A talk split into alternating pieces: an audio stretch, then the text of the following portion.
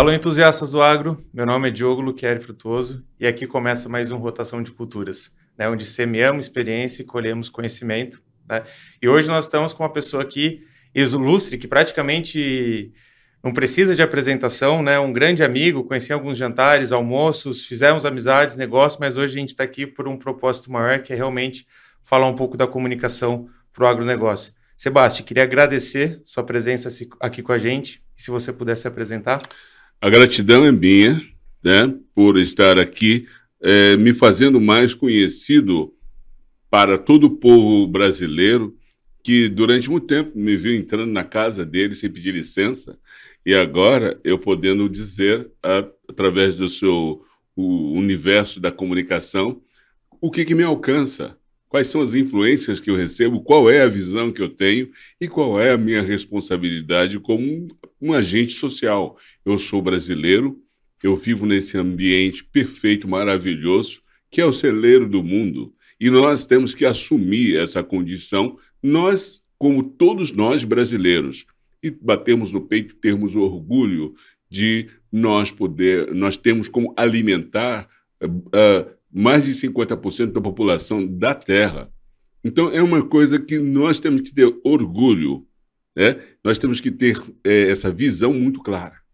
Perfeito, né? E a gente não tem só o papel de alimentar o Brasil, mas como você bem colocou, né? O Brasil hoje é o país que mais alimenta o, o mundo afora, né?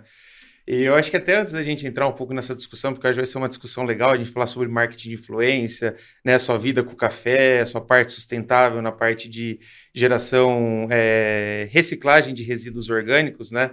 Eu acho que vale a pena aqui um, uma brincadeira, né? Até uhum. quando a gente se conheceu, que cada vez que eu te vejo, você tá com um paletó diferente, né? E aquela pergunta que eu te fiz, né? Quantos paletós você tem, ô Sebastião? Aquele dia você não soube me responder, falou que ia ver. Você, hoje você tem uma noção de Eu quantos? não fiz a tarefa de casa. É, porque eu você tá sempre fiz. elegante aqui. Quando você chega, eu falo, nossa, eu deveria ter me vestido melhor aqui para receber o Sebastião.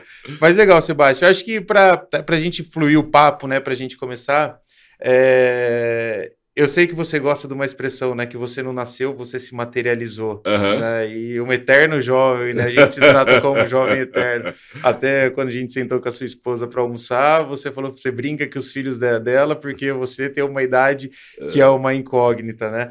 Mas esse momento de materialização, né? Se alguém tiver interessado em quantos anos o Sebastião tiver, vai lá no Wikipedia, deve ter, né, Sebastião? É, mas aquilo ali é gato, hein? Mas aquele momento lá que ele diz é, o gato, não vamos falar é. data, desde que você se materializou, até o momento realmente que você teve sua ascensão, né? E eu brinco que eu acho que você e o, e o Carlos Alberto Moreno foram uhum. os principais os principais e primórdios de influenciadores, porque naquela época Exatamente. a gente via que só autoridades tinham a relevância de influenciar. Seria um jogador de futebol, um ator. E vocês entraram num setor ali que vocês influenciaram a população, influenciam até hoje, né? Uhum. Pela carisma que vocês têm, né?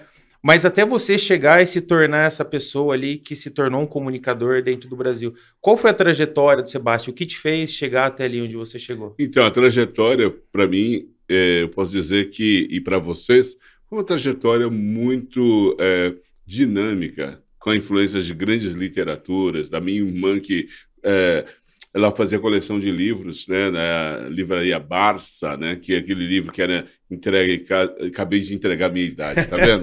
Putz, grila. Mas tudo bem. Então, os livros que eram colocados de porta em porta e tal, e eu tive a sorte de ter, quando tinha quatro anos, uh, no meu colo aqueles livros da, da Barça que falava uh, de grandes artistas, né? Uh, históricos, Fídias, filosofia estoica, né? O estoicismo uhum, eu aprendi naquela idade, eu tive contato com isso. E a estética me acompanhou, que é o equilíbrio das linhas, e não somente das linhas, mas das ideias, né? Do sentimento das coisas que escolher as coisas boas, porque a vida é feita de escolhas. E na verdade, eu costumo dizer que quem não pensa é pensado. E normalmente uh, nós optamos por deixar que alguém pense por nós. E eu tive a oportunidade de ser o pensador de mim mesmo e fiz a minha trajetória e continuo fazendo. E daí eu tive a influência do teatro, tendo o Rudolf Stanislavski como minha influência, do balé, Rudolf Nureyev, né? Madame Blavatsky, que é uma metafísica, né? É, todos os grandes russos, não só os russos, mas também é, filósofos franceses, filósofos é, americanos, tudo isso é, é, é, contribuiu e contribui muito para construir minha personalidade, né, meu caráter. Legal, mas acho que tem um ponto que eu acho que é muito ícone na sua história, né? Que normalmente a gente fala de se desafiar, ir além, mostrar que a gente é diferente. Eu acho que quando você a história é sua, como você realmente se tornou o garoto propaganda da CA, eu acho que diz muito sobre você, né? Você acabou de falar de estoicismo, né? Eu gosto muito de ver o Clóvis de Barros falando de estoicismo, uhum. né? Sobreviver à felicidade, não deixar o agora prejudicar o seu futuro. E eu acho que remete muito também a essa história sua inicial, quando você foi fazer aquele teste uhum. para se tornar o garoto CA, totalmente outlier, fazendo as coisas. E alguns amigos me perguntam, sabendo que ia gravar o podcast com você, eles falam: Meu, o Sebastian Sou é aquele cara ou ele é um personagem? Eu falei assim: Eu não sei se ele é ou se ele é um personagem, mas que ele tá 100% dentro dele ou do personagem é, porque o cara que eu conhecia é o cara da, da época da CIA, da TV, de todo lugar. E eu queria que você falasse um pouco desse momento seu, né? Eu acho que muito pelo seu viés artístico, né? Você se tornou uma pessoa né? Você já era uma pessoa, mas você se tornou um ícone, um ícone, né, naquele momento, e você conseguiu entrar na CA de uma forma completamente diferente do briefing que foi lhe passado. Queria... Exatamente. É, eles haviam construído, que era o Ralph, é, o Djebara, Valdicimino, é, alemão, construíram ali é, uma, uma ideia de uma campanha publicitária. E tiveram aí o, o, o, o Thomas Roth como produtor musical e o é, Josias Damasceno, que fez a voz. Eles já tinham construído o conceito, mas faltou, e o José Posse Neto era o diretor daquele primeiro filme, e faltou a, a cara para aquela voz, para poder dar a, a personalidade para aquele todo comentário, é, é, é, construção daquele comentário do que era a, a campanha. Então foi aberto uma audiência, uma audição, melhor dizendo, e eu tive a oportunidade de uh, pegar a trilha sonora do Josias, estudei, construí ali uma mistura de todas as influências da música, que é Louis Armstrong, Ella Fitzgerald, é, Elis Regina, é, Wilson Simonal, James Brown. Peguei aquilo, coloquei num processador e surgiu um personagem com as características que o Brasil pôde conhecer, de olho arregalado, movimentos largos, onde eu pude mostrar meu lado de ator, né? Porque eu venho da influência do teatro russo, Vaganova, não, desculpa, é, do Rudolf Stanislavski.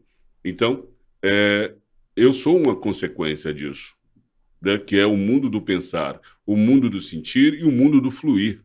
Porque o pensar, sentir, fluir e a técnica de que tudo suporta, que seja a técnica da música clássica, a técnica do balé, a técnica da, do teatro, a técnica da ciência, da matemática, tudo isso da linguagem, é, da língua portuguesa ou, ou da, da, língua inglesa ou da língua que seja, ela não pode ser o fim em si, mas ela tem que ser uma ferramenta para que nós tenhamos condições de uh, uh, nos comunicar e sejamos cada vez mais humanistas. Por exemplo, é, a ciência do, do, do, da, bio, da, bio, da, da, biologia, da, dos trabalhos da molécula, do plantio e tudo mais, são ciências de pessoas que mergulham nesse universo para melhorar, otimizar e alimentar a maioria do povo brasileiro e essa ciência ela não é pode ser o fim em si, mas ela tem que se comunicar com o público como um todo,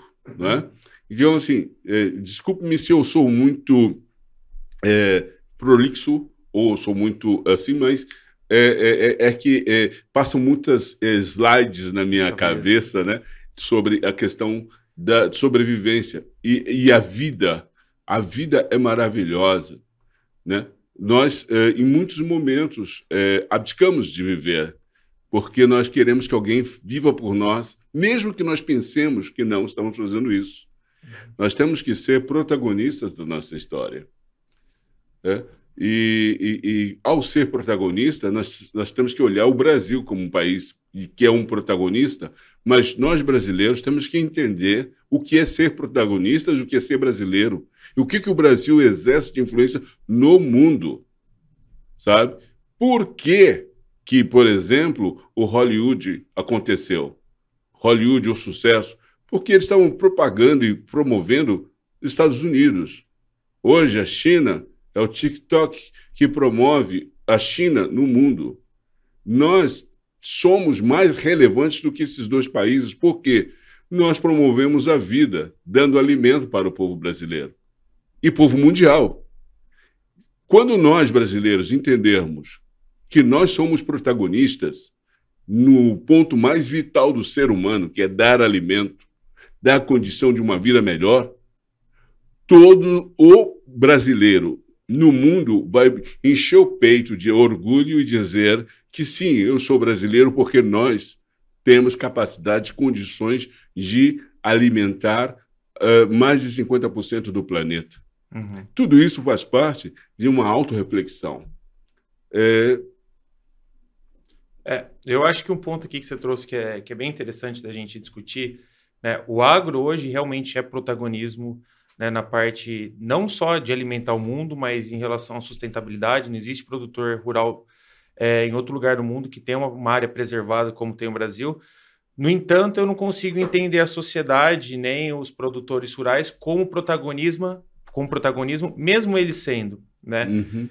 E eu acho que isso está muito atrelado ao ponto que a gente vem conversar, que é quanto à comunicação. Perfeito. Né? Hoje Perfeito. a comunicação para com o agro está muito deturpada. Uhum. Né? Hoje o agro, as pessoas entendem que agro é só alimento. Né? Mas agro é. O agro está na casa que você mora, no carro que você dirige, na roupa que você usa, né?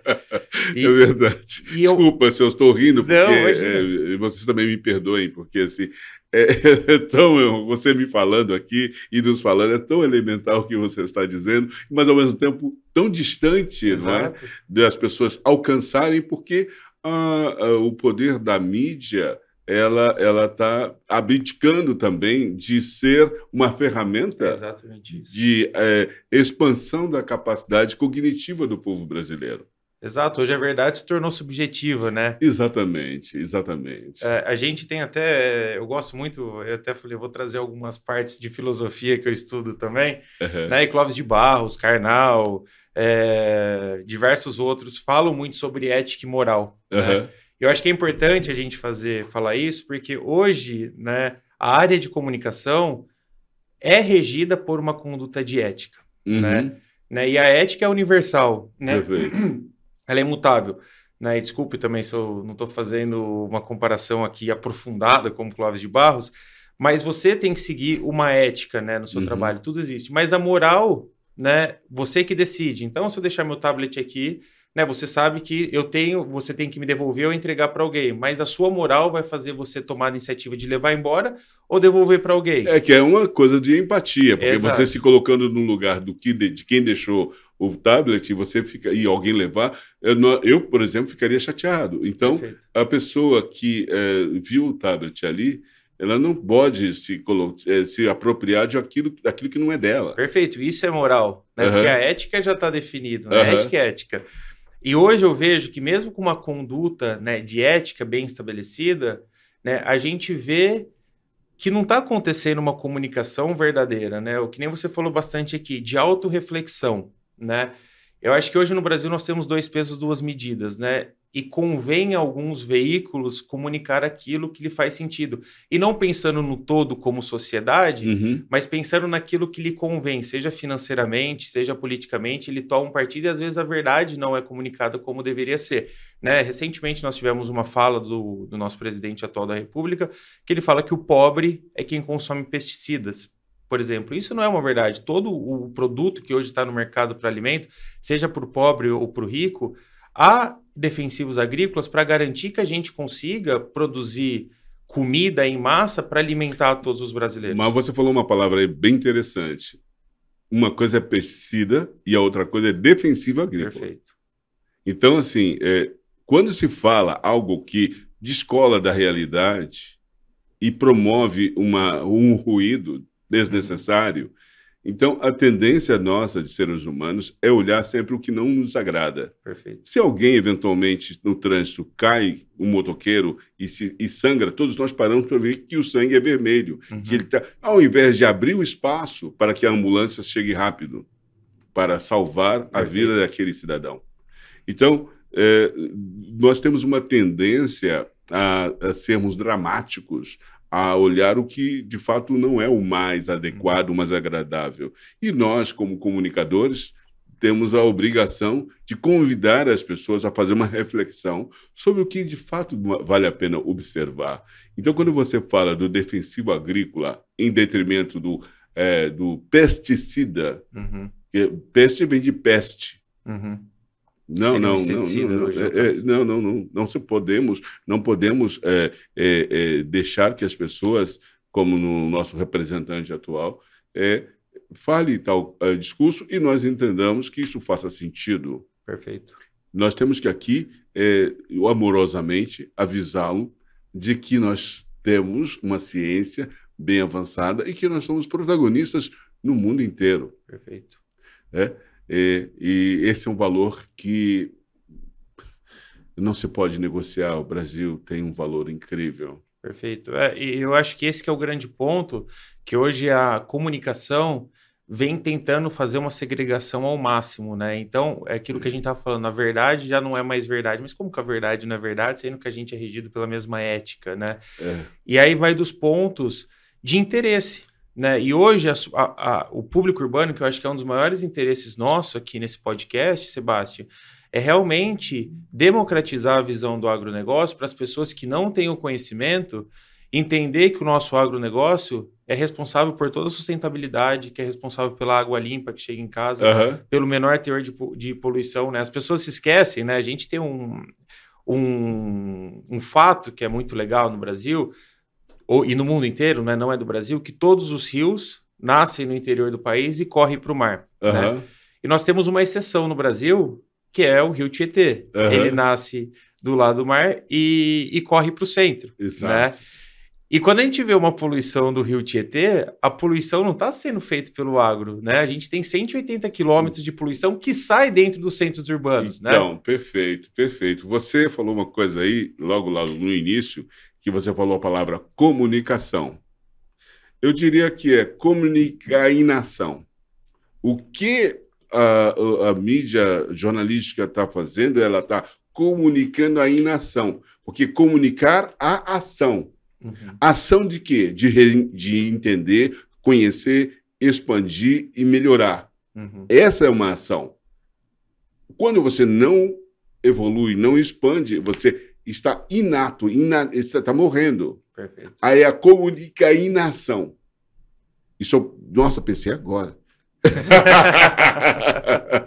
Não, e é, e é, verdade. E eu e acho que aí chegando na pergunta, né, a gente vai conversando, chegando na pergunta, você hoje como vê o, o papel da comunicação, né, não só voltado para o agronegócio, depois a gente vai afunilando, mas como que você vê o papel, principalmente dessas grandes mídias hoje no Brasil, que tem uma tendência né, a trazer os fatos como eles querem e não como os fatos são? Eu vejo que nós temos que investir na família.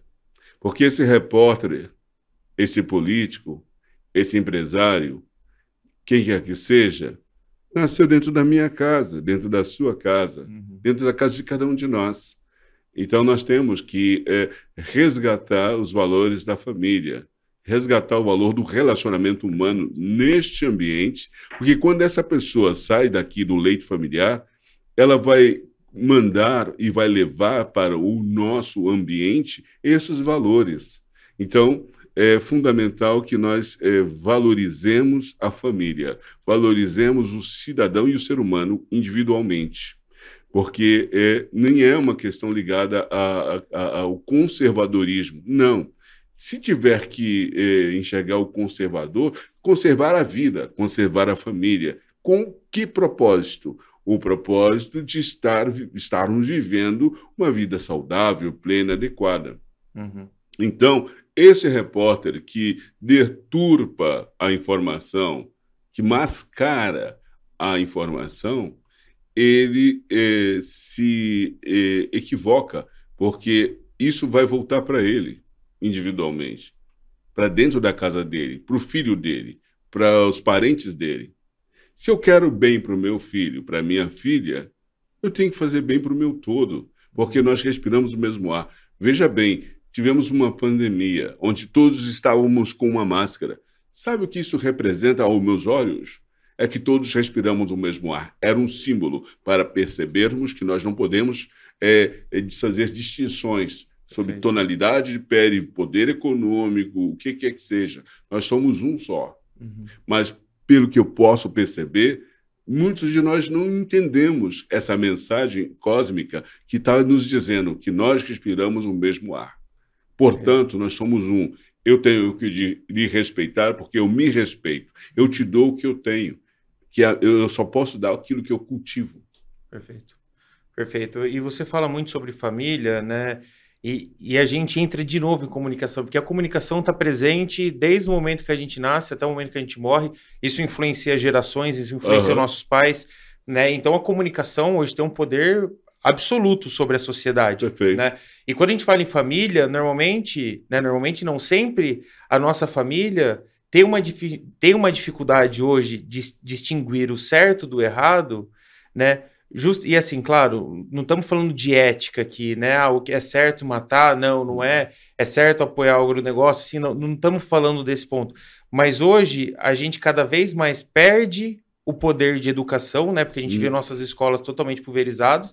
Nós temos aí uma quantidade no Brasil absurda de analfabetos funcionais, né? Que conseguem ver a informação, mas não conseguem interpretá-la da forma uhum. correta. Uhum. E às vezes essa informação que chega para uma família, ela chega errada, ela assume aquilo como verdade, porque ela não consegue é, olhar para os outros pontos, né? Não Sim. consegue pôr os pontos no is nem as tremas nos us, né?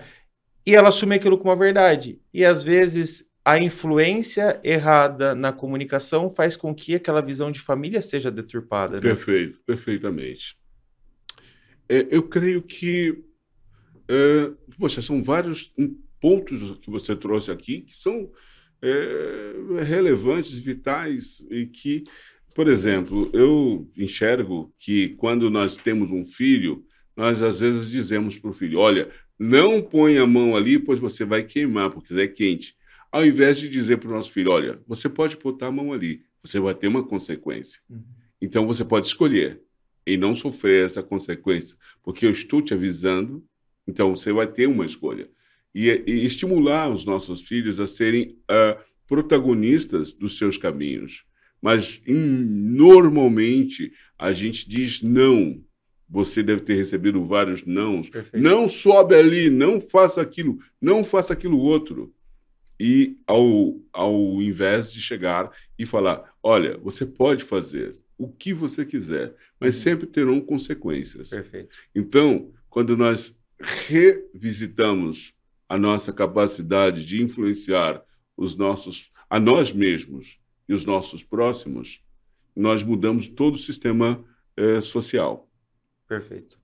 Perfeito. E quando você fala, né, da gente, que eu acho que é, que é que é um ponto importante, quando a gente fala de ter uma responsabilidade sobre os nossos atos, né?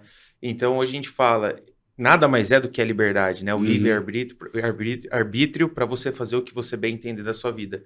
No entanto, eu sinto que normalmente a gente também não, hoje não sofre as consequências de todos os atos porque a gente tem uma justiça um tanto quanto seletiva. Acho que não é nenhum assunto aqui, uhum. mas às vezes as pessoas fazem o errado, mas eu tenho o um caminho para chegar naquilo. E a gente acaba gerando aquele ciclo que todo mundo fala: ah, os menos favorecidos não sofrem, né? E os mais favorecidos, seja financeiramente ou posição social, acabam passando pelas laterais e não sofrem as consequências. Então, hoje a gente não vive uma liberdade libertária, né? Na verdade, hoje hum. nós temos diversas entraves no nosso sistema uhum. que faz a gente, ah, se eu tenho isso, eu vou fazer. E aquele, eu acho que é feio falar isso, mas o famoso jeitinho brasileiro, ah, vou fazer isso, eu vou virar na contramão, vou estacionar aqui na vaga de deficiente, e a gente acaba gerando um ciclo que volta, né, quando a gente fala do orgulho brasileiro, né, das pessoas, pô, a gente tem um país pô, a gente não tem nenhuma catástrofe, não tem terremoto, não tem tornado, a gente não tem neve,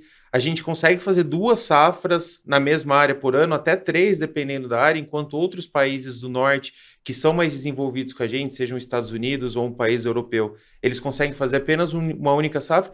E aí a pergunta que fica, por que, que o Brasil é mais. É, é subdesenvolvido em relação aos países do norte, uhum. sendo que a gente tem muito mais condição. Aham. Uhum. Vou de... falar. Sim, sim, sim. Desculpa. Não, imagina é. isso. É, por exemplo, duas coisas. Você falou uh, o país é subdesenvolvido. Isso é um argumento. Uhum. Né? E aí cabe a cada um de nós aceitar esse argumento e dizer: é, nós somos, porque nós somos é, protagonistas do que pro, proclamamos. Uhum. O que nós falamos vai ser usado a nosso favor ou contra. Perfeito. Né? Então, assim, na essência, nós somos uh, incríveis, mas em todo momento nós proclamamos a, a, a essa característica. A questão de existe uma uma uma lei que ela varia e ela é, se normatiza conforme o poder econômico.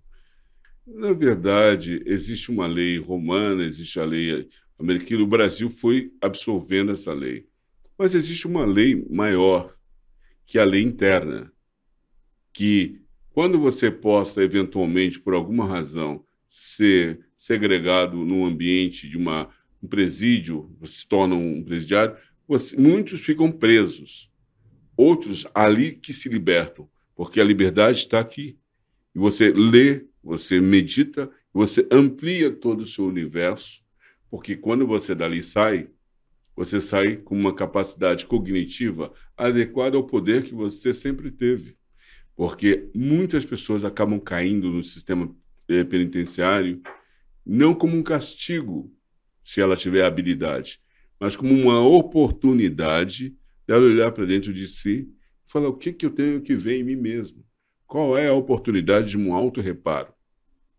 E quando você faz isso, seja por compulsão, porque você foi preso, ou seja por opção, porque você entendeu que você tem que voltar para dentro, o que, que nos impede de ter essa opção? A ansiedade, pensando no futuro, ou uh, o ressentimento, alimentando o passado, esse, uhum. e abdicando do momento mais importante, que é esse que nós estamos vivendo agora. Perfeito. Então, é, o que eu vejo no universo da filosofia, da ciência como um todo, é a necessidade de se despir e voltar para os pés no chão, falar com as pessoas como elas são, conversar, olhar o olho no olho de quem realmente está é, largado no mundo do, do, do, do, do consumo de drogas, quem está se intoxicando, quem está intoxicando com pensamentos errôneos, e voltar para dentro de si. E quando você fala isso, voltamos então para o universo do agro. Eu fui uma bênção, eu fui uma bênção, eu recebi uma bênção, porque na minha tenra idade eu tive aula de rotação de cultura, eu entendi como é que plantava, eu engordei porco, eu tive bicho de pé, eu sei o que, que é, é, é colocar uma semente na terra, ela eclode e sair couve, se, é, alface, aí aquilo é, é, supre a minha, a minha vontade de, de comer, eu passo a ter energia para cumprir o meu dia a dia. Então, quando a gente entende que o agro é uma ferramenta da minha existência, da minha qualidade de vida, nós passaremos então a enxergar, enxergar uh, que uh, devemos rever os nossos conceitos. Perfeito, perfeito. E, e, acho que tem muito o que você traz, né, Sebastião? Está muito ligado à parte social, né? Muito essa parte das pessoas identificarem, né? Até estava essa semana conversando com, com um empresário que é da parte. Ele tem uma editora infantil, na uhum. verdade, ele publica alguns materiais para prefeituras do Brasil inteiro. Sim. E quando eu trouxe o fato, né, eu falei, meu, a gente precisa de alguma forma é, levar essa informação que você teve, né, não por opção, né? Mas porque você nasceu ali, você criou o valor desde a infância. Por quê? Porque você viveu essa sementinha gerando alface, né? O seu porco engordando para virar um alimento, você viveu, né? O agro de uma forma como opção. E as pessoas que não têm essa opção, ou que nascem no centro urbano, ou que nascem em outros locais que não têm né, essa formação e essa cabeça de entender o que, que é o agro, né? Como que elas vão formar essa opinião, né? E a gente trouxe uma, a gente está dividindo esse projeto de democratização para o agronegócio, né, em curto, médio e longo prazo, né? Uhum. E o longo prazo a gente está pensando realmente nas pessoas que hoje estão né, no ensino básico, como que eles vão entender da agricultura? Por que não a gente participar, né, criar histórias de agricultura para que ele cresça sabendo como que está se formando o agronegócio, ele conhecer a verdade na sua essência, porque é ali que ele constrói o valor, né? Depois que você tem um pensamento é, fixo, né? Depois que você constrói né, aquilo na sua cabeça, é difícil desconstruir, né? Por Exatamente, que, né? a base. E tem crianças que vê aí o abacaxi, a melancia, que acho que dá em árvore. Exato. Sabe? Que o leite dá na caixinha. De, né? É, leite vem da caixinha.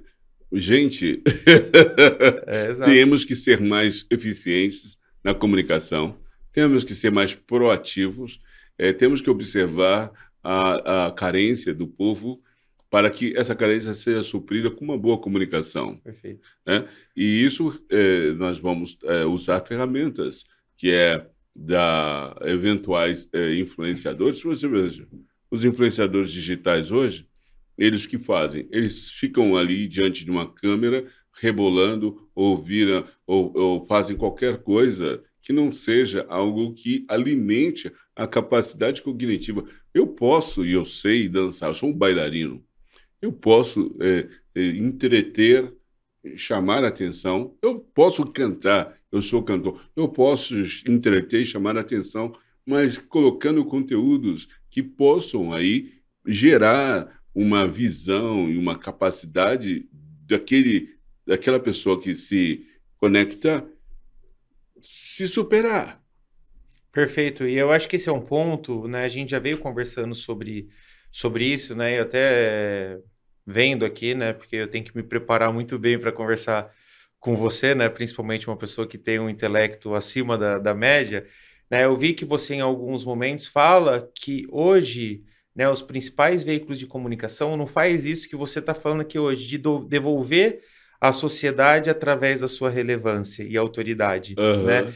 E eu acho que você faz e fez isso muito bem, né? Através de alguns projetos sociais, né? Queria que você falasse um pouquinho desses projetos sociais. Então, eu tenho, junto com a minha esposa, um projeto chamado Núcleo de Arte Cênica Sebastião, que já existe há 18 anos em Osasco, e as crianças ficam 10 anos conosco, sob nossa responsabilidade. Lógico, elas têm sua casa, têm sua escola, elas ficam 10 anos conosco, e ao final disso elas saem para o seu universo de experiências no seu dia a dia. Ali é um laboratório. Uhum. Né? Eu tive a oportunidade de ser convidado para ser é, embaixador de uma ONG chamada é, Recomeçar, do Léo Precioso, que é amigo do Eduardo Lira. Uhum. É, eu tive a sorte de poder estar ali e entender e sentir o universo dos ex, é, como é chama, é, dos egressos, né? Das pessoas que saem do sistema carcerário. Pude sentir um pouco essa experiência. Eu recebi a oportunidade de estar é, ligada com a doutora é, é, Priscila Menin, Menin, que ela é a embaixadora do Invest Brasil que ela vai gerar é, segurança jurídica para todos os empresários internacionais que possam colocar dinheiro no Brasil, né? Pois hoje ainda é um pouco complexo essa segurança jurídica, mas ela está trabalhando nesse sentido e ela vai cuidar através da Invest Brasil dos 27 aeroportos, construindo sala VIP AAA para esses investidores, chefes de estados que venham ao Brasil. Né? Eu faço parte desse invest, dessa, dessa entidade que, tem, que recebia a outorga do Senado Federal, mas eu quero deixar claro que eu não tenho uma relação partidária, eu sou pluripartidário. A minha relação é com o Brasil. Eu sou brasileiro, amo esse país, amo o meu povo, e todos nós que somos comunicadores devemos expressar esse sentimento de amor, não na fala, mas na conduta, é, com pesquisas e compartilhando essas pesquisas, informações adequadas e compartilhando essas informações. Né? E quando nós pensamos no agro, agronegócio, que é uma máquina, é uma indústria, que é o potencial do Brasil no mundo, nós temos que dar é, é, parabéns, é, erguer a mão para o céu e dizer, cara, que demais. Nós somos provedores da vida. Uhum. Nós, brasileiros, que temos o agronegócio como base, nós provemos a vida no mundo. E nós temos que prestar atenção e valorar esses grandes empresários do agronegócio, sejam cientistas, sejam agropecuaristas, sejam quem for. Nós temos que ter um pouco mais de calma quando eventualmente viemos, venhamos a falar qualquer coisa que não tenha uma base científica. Perfeito. Perfeito. E, e enquanto eu ouço você falar, eu, eu, eu, eu toda hora estou assimilando né, esse seu papel como comunicador, só que atrás disso tudo, aparentemente, eu vejo um propósito, né? Você hum. tem um propósito maior do que se comunicar, você tem um propósito maior do que ser simplesmente o Sebastian Sou. Por trás disso, rege um propósito de em ti, né? Uhum. Na verdade, o meu amor primário, fundamental, é pelo ser humano. E o primeiro ser humano que eu conheço sou eu. Então, por isso que está aqui, ó. Sou eu, Sebastian. E sou eu, seja você, você mesmo, seja você protagonista da sua história. E eu me ponho aqui, através dessa obra, como uma é, possível referência para quem possa interessar, porque o público brasileiro é responsável pela minha presença na mídia nacional é corresponsável. Então, este livro, por exemplo, é um livro que todo mundo é corresponsável, coautor dessa presença desse cidadão, desse negrão que aqui está. Então, eu entendo que todo mundo deve ter esse livro em suas mãos e lê-lo para entender o que você fez quando você apoiou a presença desse negrão aqui. Né? E aí, o que você pode fazer para você mesmo tendo essa referência viva. Certo. E esse ponto, você fala assim, é, são as pessoas, são vocês. como que você acha que você conseguiu construir é, o seu nome tão forte, atrelado não só ao Sebastião, mas a essa parte mais humana? Boa pergunta. É, eu, quando eu construí, na verdade, eu não construí, eu assumi a essência da grandeza que existe em cada um de nós. Nós todos somos uma centelha divina. Quando nós entendemos essa centelha que está atuando no nosso ser e nós temos opção de botar potência para que essa luz amplie ou coloque um pano para esconder, é uma questão de escolha. E eu escolhi em potencializar essa luz que habita meu ser, essa centelha divina. E ao potencializar essa centelha, eu tenho tido a oportunidade de estar hoje aqui diante de você, conversando com a qualidade, com a propriedade necessária que é, tem pertinência a esse universo do agronegócio. Perfeito. Sabe? Então, assim, é, é tudo na vida é uma questão de escolha. Perfeito.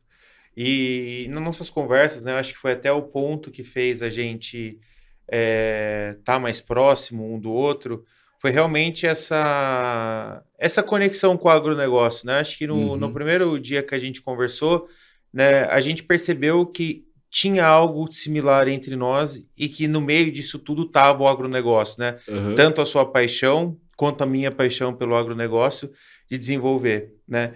E você ali, como, como humanitário, né? Você tem um título humanitário, né? Você me trouxe algumas opções de negócios, né? A princípio começou com um negócio, depois virou uma amizade, depois a gente está aqui, né? Você tem alguns processos sociais e humanitários para dentro do agro. Né? Perfeito. Né? Por que você olhou para o agro nesses processos humanitários? O que o agro te fez se identificar? Em primeiro lugar, que, como eu disse e repito agora, o agro é vida. O agro mantém as pessoas alimentadas. O agro dá condições do, do, de reparo dos nossos é, movimentos é, é, sociais. Uhum. E o que eu vejo nisso é a grande oportunidade de nós brasileiros erguermos o nosso peito, olharmos para os nossos valores, voltarmos para o campo para plantar, para colher, para gerar salubridade no nosso planeta. Nós, é, de igual forma, somos poluidores. Uhum. E quando nós poluímos, qual, qual é o, a ferramenta que podemos usar para minimizar o impacto ambiental? Como? Então eu meditei, eu fui procurar, encontrei uma empresa que tem essa missão de, de transformar o resíduo orgânico em adubo orgânico tipo A um prazo muito rápido, né, uhum. que normalmente de 2 a 12 meses. Nós fazemos em 45 minutos, transformando o resíduo orgânico em adubo orgânico tipo A, que uhum. podem ser misturados com adubo químico, melhorando a qualidade da terra, onde você diminui a necessidade de colocar defensivo agrícola na terra e agrotóxico no fruto, fazendo assim, uh, dando sentido ao que é a vida. Perfeito. E nessa trajetória você escolheu ou foi escolhido? Olha, eu sou uma ferramenta. Eu costumo dizer que Carlos Drummond de Andrade é, falou que a arte vivifica o homem e aniquila o artista. O que mais importa na arte da comunicação, na arte da expressão da arte por si só, né? É quem vai consumi-la, é o público. Nós somos uma ferramenta. Uhum. Então, eu fui escolhido. Eu não tenho condições de dizer que eu sou demais. Eu sou apenas abençoado pela arte que me, arte da comunicação, arte de percepção, me escolheu como um, um, arauto neste momento.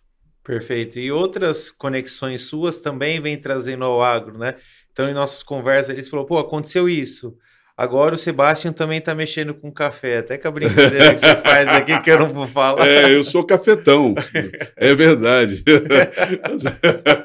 Quem está ouvindo a gente não vai entender direito, é, eu, eu vou explicar. Calma, calma, calma, calma. Tirem bobagens da cabeça, eu sou um cafetão ligado ao universo do café. Perfeito. Nós estamos lançando um café, um café arábico, torna média, adequado ao paladar de quem gosta de bom café. Porque uhum. o café com torra alta, ele vem, é, que ele acaba se tornando um pouco carbonizado, com folhas, galhos, besouros que ficam misturados com o grão.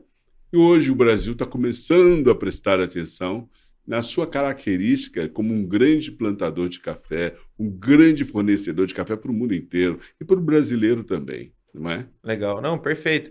E, e, eu, e durante o, o, seu caminho aí de inserção no agro, principalmente agora com negócios, né, uhum. que sejam sustentáveis ou financeiros, é, eu vejo que muito está atrelado a um produto, né? Seja uhum. ele ah, a parte de reciclar ali os, o, a matéria orgânica ou na parte de produzir o café.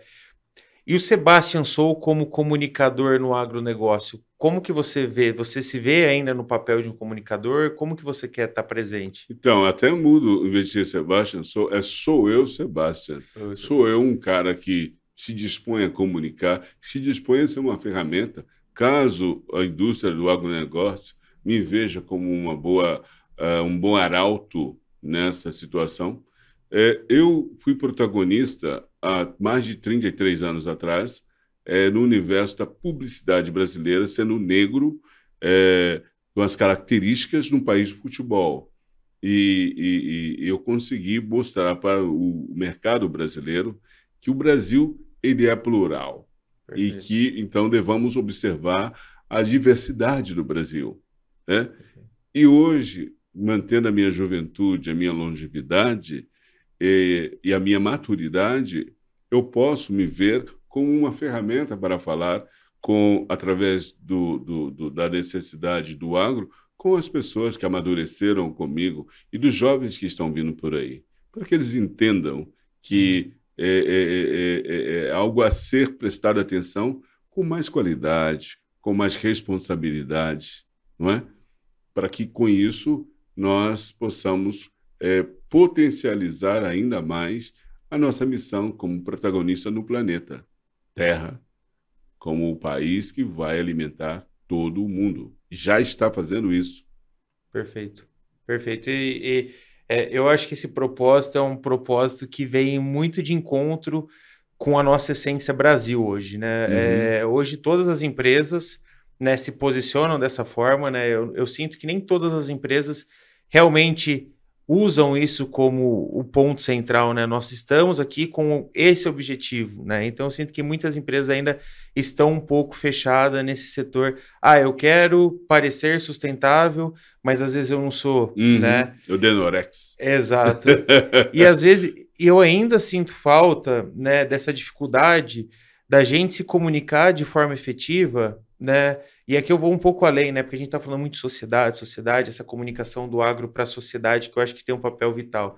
Mas hoje eu percebo que muito, né, a gente tem esse papel é, vital, no entanto, a gente não está sabendo se comunicar nem com o produtor rural e a gente não está sabendo se comunicar nem com o nosso público urbano, porque hoje a gente tem, né, a gente estava até em conversa aqui, eu já falei isso outras vezes, mas é um dado legal, né, até você aqui como representante, né? A gente tem hoje 93% do público da geração X né, com redes sociais, e ao mesmo tempo, desses 93, a gente tem apenas uma representação de 13%. Que, e o que, que eu digo com representação?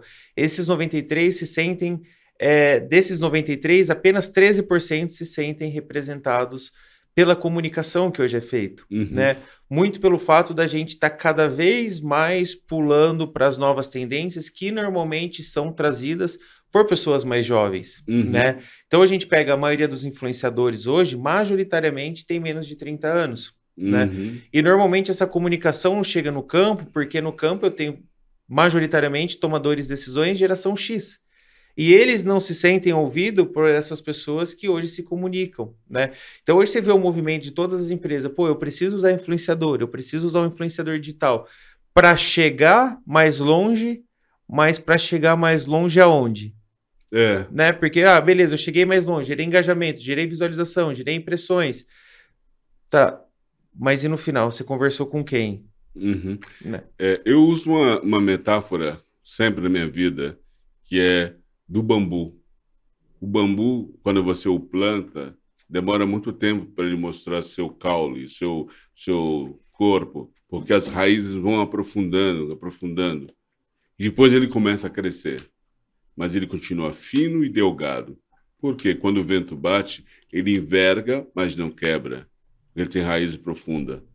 E quando não tem raízes profundas, ele fica muito robusto, forte, tal, mas as raízes são superficiais. Quando o vento bate, ele quebra e não volta mais. Uhum. E é assim que acontece com os influenciadores. Não tem raízes profundas. São apenas pessoas que conseguem grandes engajamentos, é, porque ele é engraçado, porque ele, ele é espontâneo, porque tal, tal, tal, tal, tal, tal, beleza. Eu estou investindo meu tempo, minha energia observando a vida dele, e eu não passo a ser auto-observador. Perco o meu maior ativo, que é o meu tempo, em detrimento de poder é, ter raízes profundas. Analisar, então, nós, como influenciadores, e as empresas que querem ter seus influenciadores, que procurem ter pessoas que sejam comprometidas com raízes profundas, de verdade, que não pense apenas no dinheiro como o final, o final em si, Dinheiro é uma ferramenta. Se você tem raízes profundas, tem propósitos claros, ah, tá tudo certo, tá tudo certo. É, eu imagino que assim nós poderemos é, avançar. Mas isso não te preocupa? O quê? Essa parte das pessoas se movimentarem e quererem consumir cada vez mais conteúdos rasos. E tudo passa, nada é permanente. Isso passa. Será? Passa. Mas você acha que não está atrelado muito à educação e falta de interesse? Eu tenho um gurizão em casa de, de 12 anos uhum. e ele tem algumas metas, né, desde de infância, de consumir documentário. Nas férias ele tem meta de ler livro. Uhum. Né? Por quê? Porque eu gosto de ver documentário, eu gosto de ler livro. Eu acho certo. que é a minha essência aí que eu quero passar para ele. Então, querendo ou não, ele querendo ou não, em alguns momentos ele tem que consumir conteúdos relevantes, uhum. né, que vai ajudar ele. Mas é aquilo que nós falamos, o fruto nunca cai longe do pé. Perfeito. É. Perfeito. Mas no momento dele, né, que eu não estou presente ou que ele não tem uma meta, ele procura por facilidade mental consumir conteúdos rasos. E uhum. eu acho que isso é uma rotina na qual todas as crianças hoje estão internalizadas, porque na minha época, a gente não tinha a opção de colocar o filme ou o desenho que a gente quisesse assistir na hora que a gente queria assistir. Uhum. A comunicação era muito seletiva, então eu acordava de final de semana cedinho para conseguir assistir o desenho que passava, uhum. sei lá, numa TV Globinho, alguma coisa. Sim. Fora daquilo, eu tinha que achar outro hobby para ter, né? E o nosso hobby a gente até brinca hoje. Pô, era andar de carrinho rolemã na rua, era soltar pipa, e isso envolve muito mais o social, né? Então eu estava em contato com uma criança diferente de mim, que tinha uma família diferente de, da minha, e naquele ponto eu já conseguia fazer, pô, ele não tem a condição, ou ele tem a maior condição. Uhum, certo. Mas que geração é essa que a senhora fez? Geração Y? É, geração o quê? É, eu acho que já é. Eu tenho é, tanta geração é, é aí. É, é. Vou dizer uma coisa para ti. Eu sou dessa geração. Eu me balizei lá atrás com esses princípios da geração de agora. Uhum. Eu pensava do jeito que eu queria, eu fazia o que eu queria, eu lia ou não o que eu queria, eu tomava as minhas decisões, mesmo os meus pais exercendo alguns limites. Se eu sentia que a negociação estava na geladeira, o que poderia comer ou não, então eu não mexia. Se eu fosse mexer, eu pedia licença eu posso mexer nessa geladeira? Porque eu já sabia que não foi eu quem trabalhou para ter aquela geladeira e ter a comida ali dentro. Eu apenas fui, é, é, é, eu, eu, cheguei naquela residência, naquela família. Então eu não tinha autoridade para, porque só porque eu nasci eu podia poder abrir a geladeira e botar a mão lá dentro, eu já sabia que não. Então eu tomei as decisões de pedir licença, de perguntar e tomei a decisão de sair de casa o quanto antes que eu pude. Com 12 anos, eu estava pronto para ir embora. Perfeito. Então, faço parte dessa geração que toma as, as, as decisões. Aí nós temos que vibrar para que elas tomem uma decisão que as faça fortalecer-se cada vez mais. Perfeito, perfeito. E hoje eu acho que é exatamente isso. Eles tomam as decisões, eles assistem o que eles querem assistir. E eu acho que é exatamente nesse momento no qual a gente tem um trabalho de educar a base, porque hoje todo o consumo que acontece de conteúdo, praticamente 100% dos conteúdos consumidos por crianças são digitais. Né? Uhum. Então hoje eles têm uma facilidade de estar tá olhando um joguinho, eles estarem no YouTube, eles estarem consumindo qualquer uma dessas redes sociais, estarem no Instagram, Facebook, TikTok. Hoje eles são impactados por publicidade né? Então, quando eu falo, né, o setor está mudando, as coisas estão mudando, eu acho que isso está acontecendo de uma forma muito rápida, né? uhum. né? Porque hoje a geração, né, até falando, pô, hoje vale a pena, né? Vou te fazer uma pergunta. Você investiria num outdoor, um outdoor na entrada de uma cidade ou você pegaria esse investimento e colocaria dentro de uma, de uma mídia digital? Depende do público. Uhum. Dependendo do público, eu poria no outdoor Dependendo do público, eu poria na TV. Perfeito. Dependendo do público, eu poria num livro. Perfeito. Porque tudo é questão de foco. Com quem você quer falar? Segmentação. De que maneira você quer falar? Perfeito. Entende? Perfeito. É, eu, eu concordo, né? Mas, por exemplo, hoje né, nós temos empresas que falam: ah, eu não vou investir no Facebook, no Instagram, mas eu vou colocar um outdoor na frente, na entrada da minha cidade. Tá. Quantas pessoas passam ali na frente? Ah, não sei, mas é uma cidade produtora, polo produtora de soja. Legal. Quantos tomadores de decisões estão olhando o seu outdoor que a partir daquele momento ele pensa em se converter como um comprador? Aí que tá. Esse é o grande lance. Essa é a pergunta de um milhão de dólares. É quando você entra no coração do seu consumidor e fala com ele no momento que estamos vivendo. Nós estamos falando de sustentabilidade e eu pego uma empresa que faz o tratamento do resíduo orgânico, transformando em adubo orgânico, e conto para ela essa história, e conto e, e, pego na mão dessa pessoa e a trago para essa viagem de, um, de, uma, é, de uma relação de, de reciclagem de verdade, você então impactou essa pessoa. Perfeito. Você então gerou um, um, um, uma, uma grande lead, né? Lead, é. Você, aí sim você gerou lead. Quando você fala com essa pessoa, o coração e o que ela está ouvindo por aí. Perfeito. Você é tudo de dentro para fora. Perfeito. Por isso que eu acho que, que o digital traz essa mágica, porque a partir do momento que você consome um conteúdo meu X, o seu log, eu tenho o seu log ali, eu posso te impactar com uma comunicação Y. E eu acabo contando uma história que normalmente o offline não consegue. E, e assim, eu não estou nem falando que o online é melhor que o offline, não. Eu acho que cada um tem a sua atribuição. TV, uhum. rádio, banners, offline, tudo tem a sua contribuição certo. para aquilo. Mas a magia do digital é que eu consigo segmentar né, e comunicar as pessoas em diferentes fases do funil de forma segmentada. Então eu sei quem que é o produtor rural de 50 anos que está num raio de 60 quilômetros de Sinop que consome conteúdo. Eu impacto diretamente ele. Se ele consumir o meu conteúdo, eu pago. Se ele não consumir, eu não pago. Uhum. Então a gente tem essa magia. Por, é, eu impacto ele, só que ao mesmo tempo, se eu não impactar, eu não pago. O outdoor vai estar tá lá. Se você não impactou ninguém, você está pagando a mensalidade do outdoor. É, e outra coisa interessante que o agro é, consegue é gerar uma influência na expressão artística. A música do sertão, a música sertaneja, Perfeito. a música agro. Né? Nós temos aí Pena Branca, Chavantinho, Tião, é, é, é, é Tião Parreira e.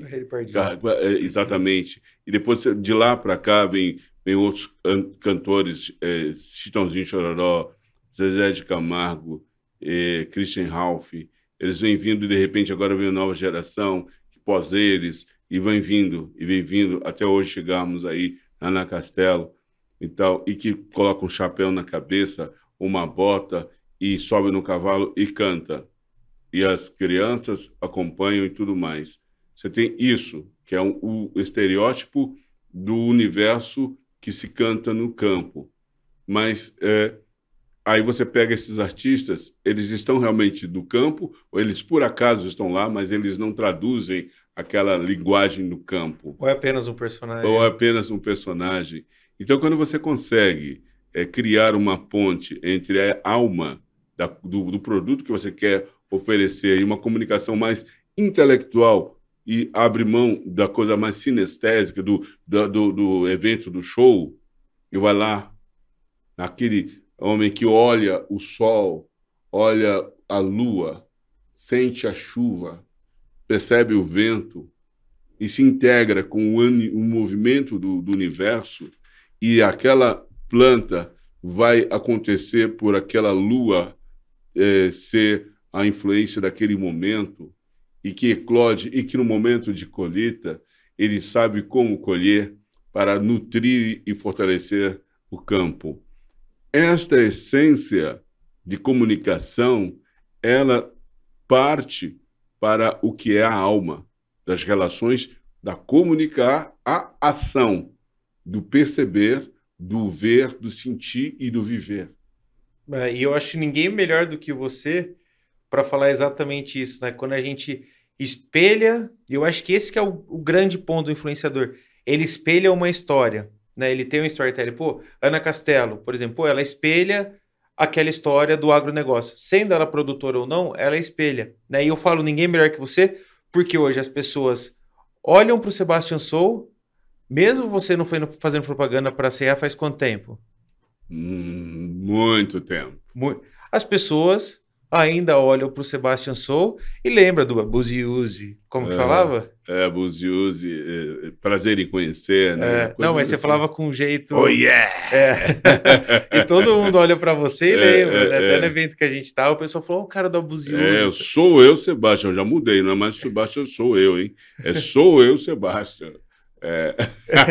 e sou eu, Sebastião, é seu nome artístico? Não, é, sou eu, Sebastião. É, Sebastião é, Sou é seu nome não, é, artístico? sou eu, Sebastião.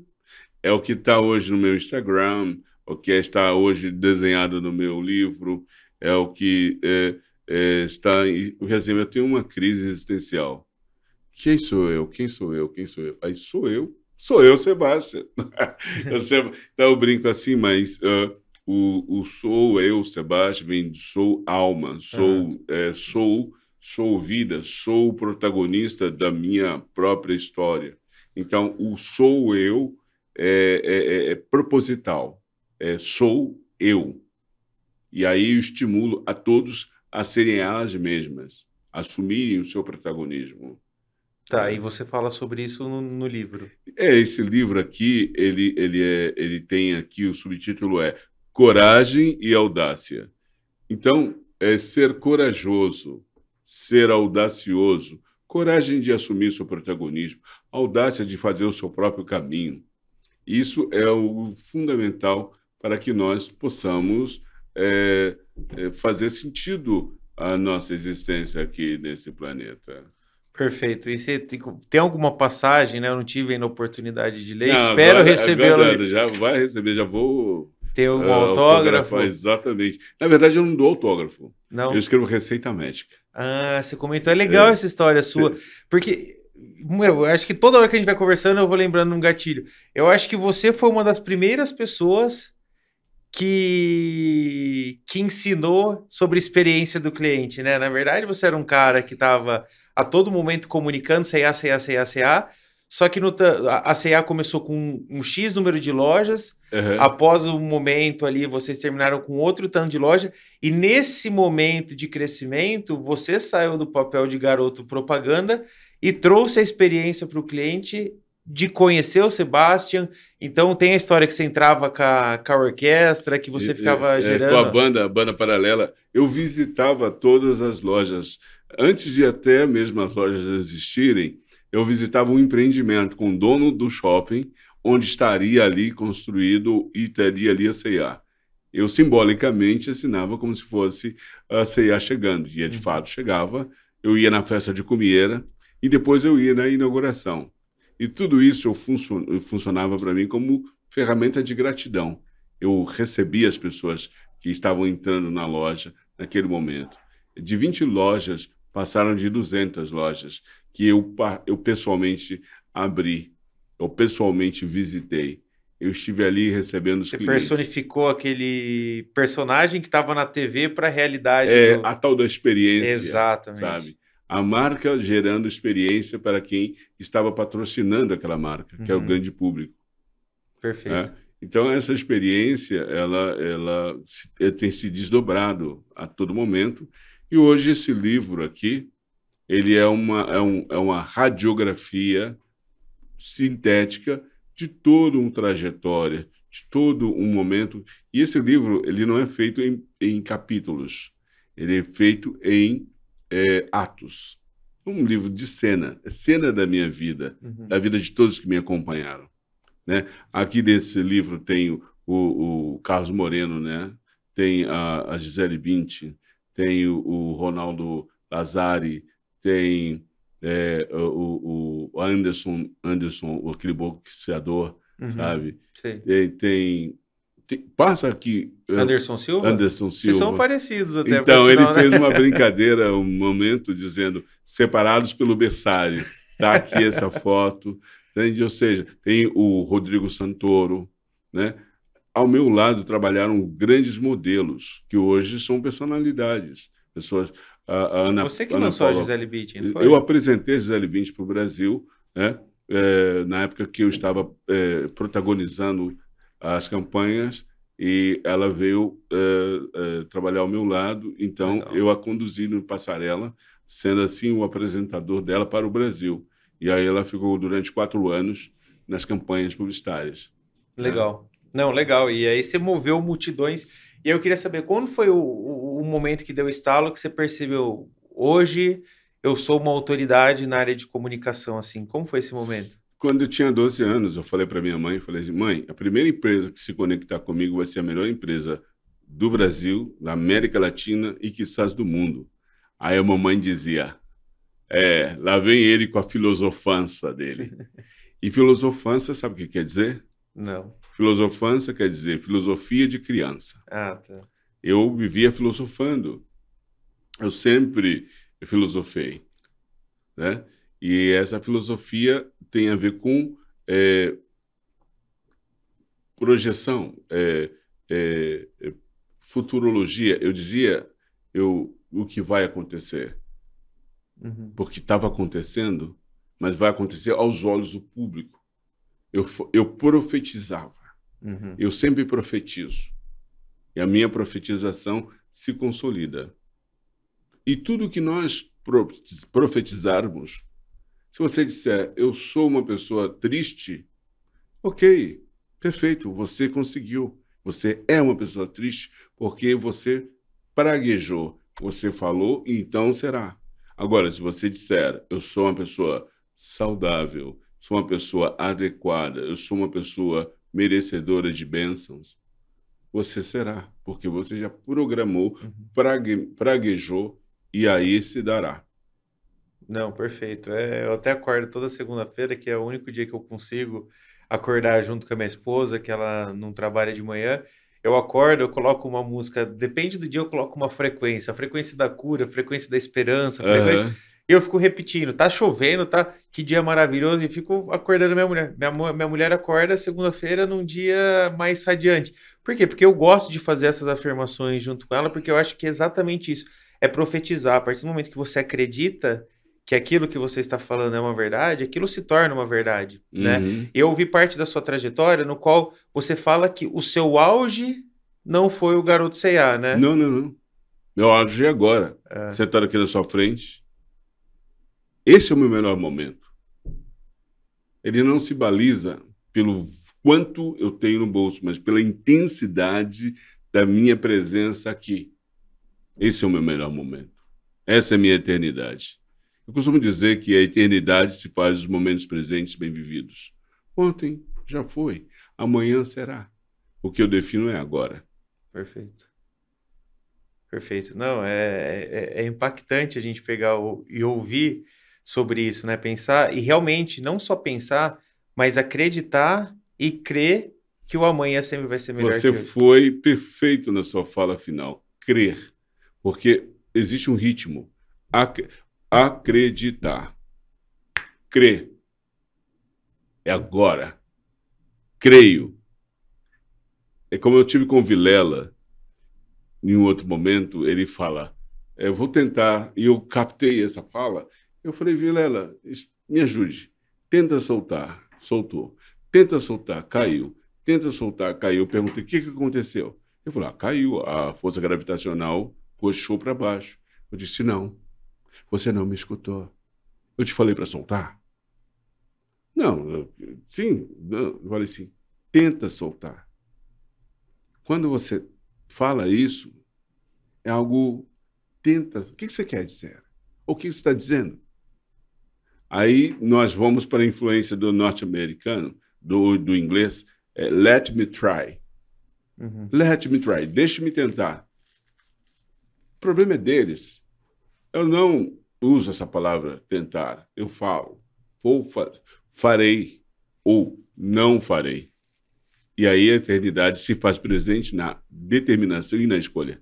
É, eu acho que esse ponto a gente já conversou sobre isso na mesa do restaurante e eu fiquei matutando isso aí. E eu falei assim: eu tenho uma, um oposto. Por exemplo, eu sou um jogador de futebol. Eu entro em jogo, eu falo assim: é, eu vou tentar fazer um gol não depende única exclusivamente de mim fazer o gol. Então, por isso que ele tenta. Não, não. Perdão. Vou fazer o gol. Porque você está no campo com essa missão. Perfeito. Então, você vai fazer o gol. Cristiano Ronaldo é, e outros grandes outros jogadores, eles têm a meta fazer o gol. Por isso o salário é gigantesco, porque fazem o gol, porque desequilibra e realiza. Mas quando eles têm alguma influência externa da torcida, ou da família, ou dos colegas, ou do tempo, ou do tempo, ele perde o foco. Mas se ele manter firme no foco, ele vai sempre fazer o gol. Leonel Messi faz o gol, faz o gol, faz o gol. Foco, determinação, precisão, faz o gol. Perfeito. É, é, é, de se pensar, né? Porque a gente não domina o tempo. Tudo que aquilo que a gente não domina, a gente não tem certeza. Mas o tempo, ele é agora. Ele é o agora. O tempo é o passado, é o, né? Não, o tempo do presente. O presente não existe se a gente for.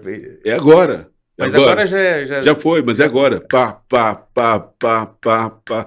É o pulsar do tempo, do momento presente. E aí, cada palavra que sai com a vibração das pregas vocais com o sentimento que eclode do coração simbolicamente, mas é o cérebro que manda as emoções, determina a consequência. Que viagem! Saindo de comunicação para agro para filosofia. Mas eu, eu acho que isso é interessante.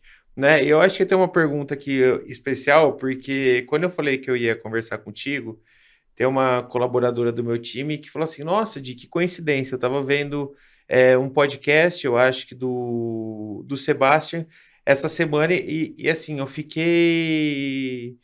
Eu fiquei muito emocionada quando ele fala sobre por que, que ele deu certo na vida. Né? Ela fala que você nunca acreditou que você iria dar errado. Eu acho que você fala isso numa, numa passagem, né? Uhum. Eu queria ouvir de você, né? Realmente, por que você acha que você deu certo na vida?